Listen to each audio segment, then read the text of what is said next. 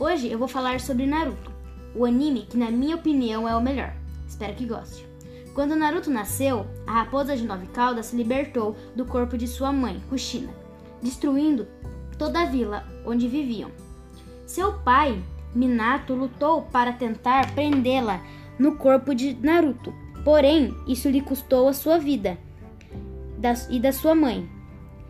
Naruto cresceu sozinho e depois de alguns anos ele entrou para a Academia Ninja para realizar seu sonho, que era ser um Hokage. Quando ele ficou mais velho, aprendeu a dominar os poderes da raposa e se tornou cada vez mais poderoso e foi nomeado um Hokage, que é quem protege a vila. Naruto casou-se com Hinata Hyuga e teve Boruto e Himawari